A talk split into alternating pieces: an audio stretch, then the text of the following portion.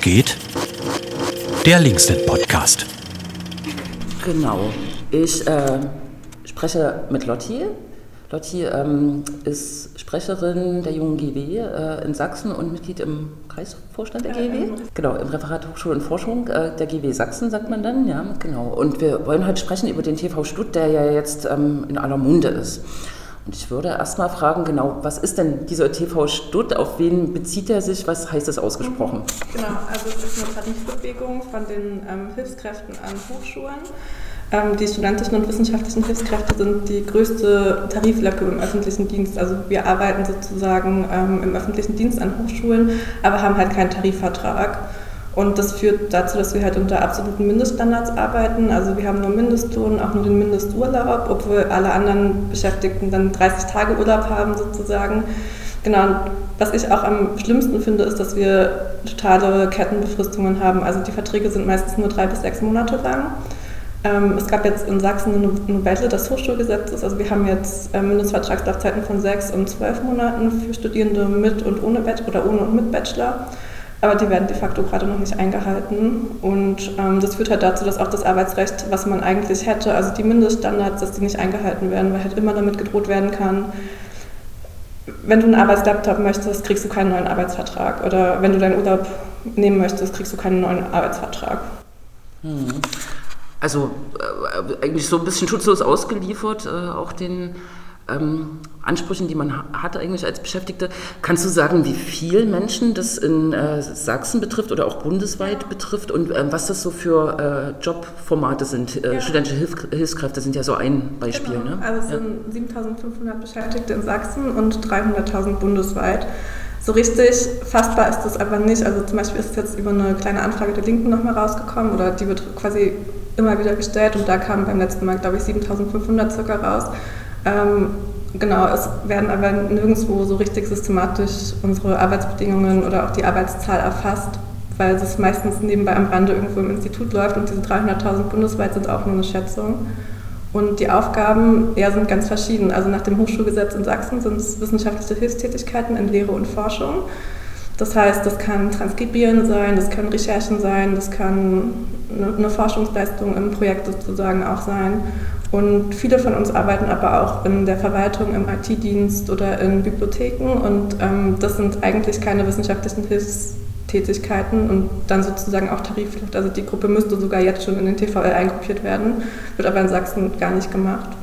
Und ähm, genau, da gehen die Beschäftigten jetzt auch sozusagen mit auf die Straße, dass ähm, sowohl der Tarifvertrag kommt, als auch, dass die Mindeststandards überhaupt eingehalten werden und dass auch geltende Tarifverträge für bestimmte Gruppen oder Tätigkeiten genau eingehalten werden. Hm. Ähm, gutes Stichwort hast du äh, geliefert, ähm, TVL. Es gibt ja jetzt den, den Auftrag der ähm, Tarifbeschäftigten äh, der Länder im, im öffentlichen Dienst.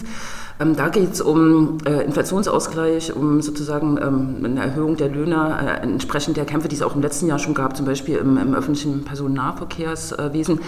Ähm, sind die beiden Kämpfe um den TV Stutt und jetzt der Kampf des TVLs, äh, der Tarifkampf, sind die miteinander verknüpft oder ist das jetzt eher eine gute Gelegenheit äh, sozusagen und ist man da solidarisch miteinander? Nee, die sind auf jeden Fall verknüpft, weil die Arbeitgeberseite sind ja die Finanzminister der Länder und die sind in beiden Fällen beim TVL und auch beim TV Stutt sind es ja dieselben Finanzminister.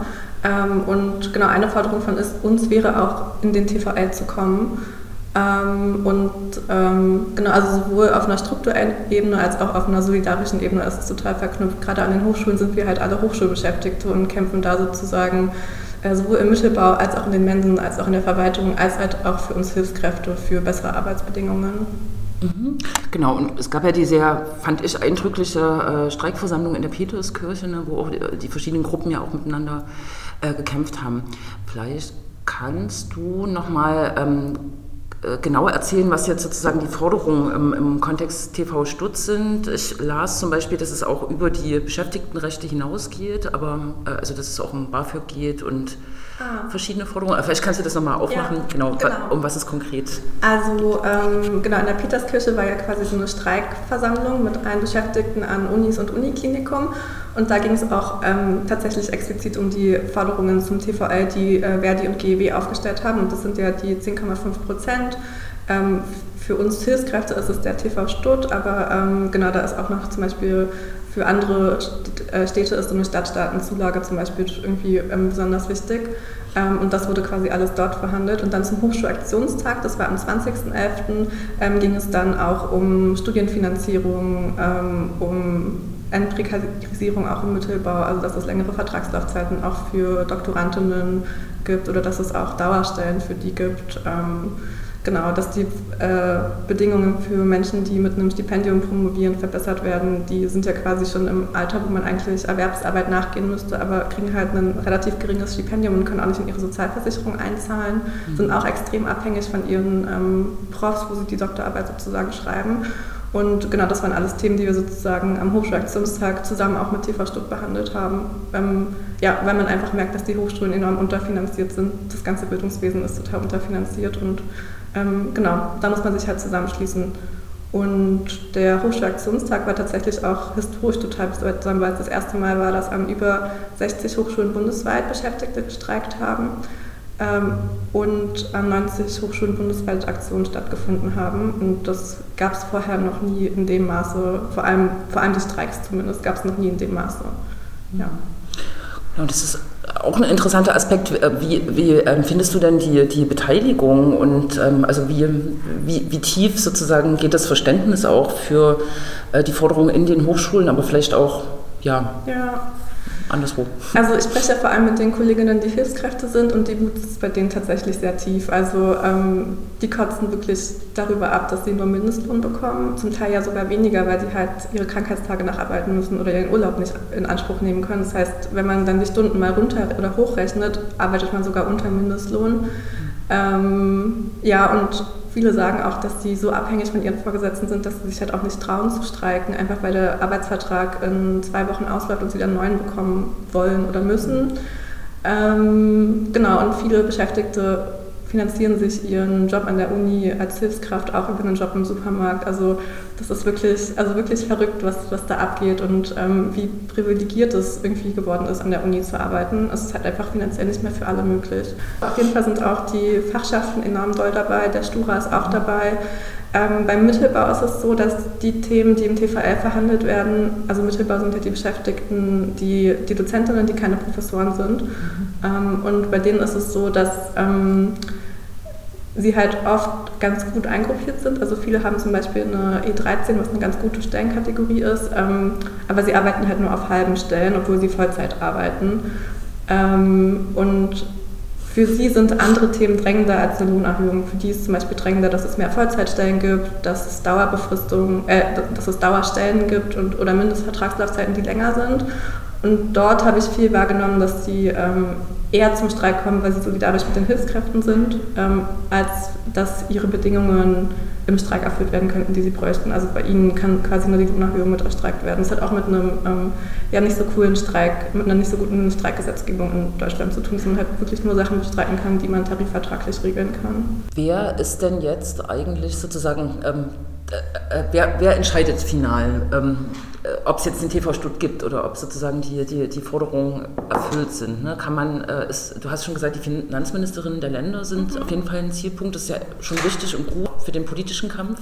Den Tarifvertrag verhandeln ja die Gewerkschaften mit den Arbeitgebern und die Arbeitgeberseite sind in dem Fall die Finanzminister der Länder.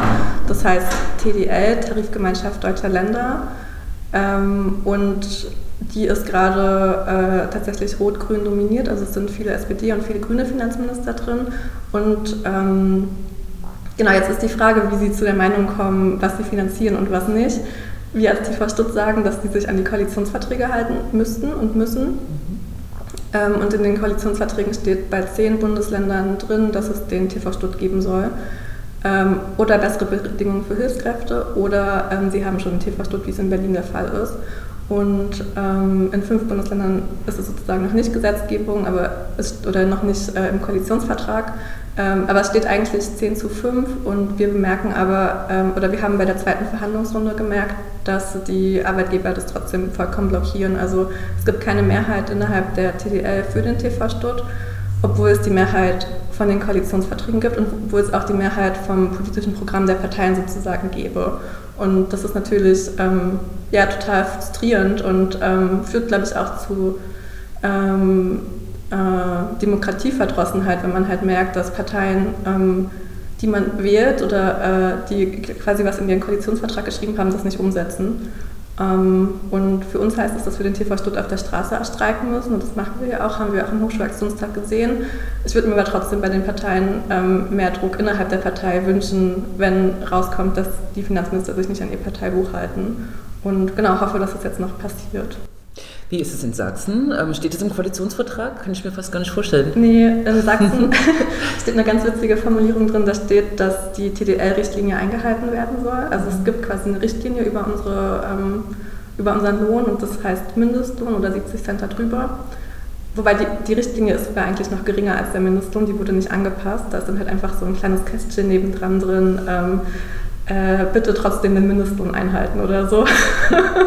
ähm, die Richtlinie selber liegt, glaube ich, bei, weiß ich jetzt nicht im Kopf, ich glaube irgendwie 11 Euro oder so. Genau, in Sachsen ist es besonders spannend, weil eigentlich kann man die Richtlinie um 10% überschreiten als Hochschule. In Sachsen steht aber drin, dass man nicht um 10% überschreiten darf. Ähm, genau, und in Sachsen ist der Finanzminister ja ähm, von der CDU. Ähm, und ähm, er ist auch der stellvertretende Vorsitzende in der TDL. Also er sitzt uns tatsächlich, wenn wir in Potsdam bei den Verhandlungen sind, sitzt er mit am Verhandlungstisch und hat deswegen auch eine, ja, einen großen Einfluss. Ähm, genau, ihr Linken hattet ja im Landtag den Antrag auch eingebracht ähm, zu TV Stutt und dass sozusagen ähm, sich der Landtag für äh, eine Tarifierung von uns einsetzen soll. Ähm, ja, gab dann verschiedene Reden von verschiedenen Parteien dazu. Ähm, manche ähm, progressiver, andere weniger. Ich habe das Gefühl, dass sich viele Politiker darauf ausruhen, dass man sich bei Tarifverhandlungen nicht als, ähm, als, also als dritte Kraft sozusagen einbringen muss mhm. äh, oder darf. Ähm, ich glaube aber, dass es gerade in dem Fall besonders wichtig ist, weil die äh, Arbeitgeberseite sozusagen der Staat ist und man dann natürlich als Partei, vor allem als gewählte Partei und auch als Regierungspartei dann Einfluss ähm, haben sollte und den auch nutzen sollte. Ähm, vor allem, wenn es einfach eine riesige Beschäftigtengruppe im öffentlichen Dienst gibt, die keinen Tarifvertrag hat und der Staat mit gutem Vorbild als Arbeitgeber vorangehen sollte. Und das ja auch im Koalitionsvertrag zum Beispiel in anderen Bedingungen oder bei anderen Sachen steht. Es gibt ja zum Beispiel das Tarif, die Forderung nach dem Tariftreuegesetz, also dass staatliche Mittel nur an ähm, Firmen gehen sollen, die einen Tarifvertrag haben dann sollten auch staatliche Mittel, quasi wenn es die eigenen Angestellten betrifft, nur äh, ausgegeben werden dürfen, wenn da ein Tarifvertrag vorhanden ist. Mhm. Ja. ja. Äh, du hast schon angedeutet, es wird wahrscheinlich darauf hinauslaufen, ähm, sozusagen auf ein Kräftemessen, ähm, Streikbewegung, ähm, sozusagen äh, Protest auf der Straße. Wie ist denn so die Perspektive jetzt zeitlich und gibt es auch noch Highlights, die man schon ankündigen kann? Dann gibt es am 6.12. nochmal eine Demonstration vor dem, eine Demonstration und einen Streik vor dem Finanzministerium. Und ähm, der ist halt auch total zentral, weil der Finanzminister den TV Stutt tatsächlich mitverhandelt und natürlich auch im TVL mitverhandelt. Ähm, ja, und also für dich nochmal, der wird aber erst morgen bekannt gegeben, also am 28.11.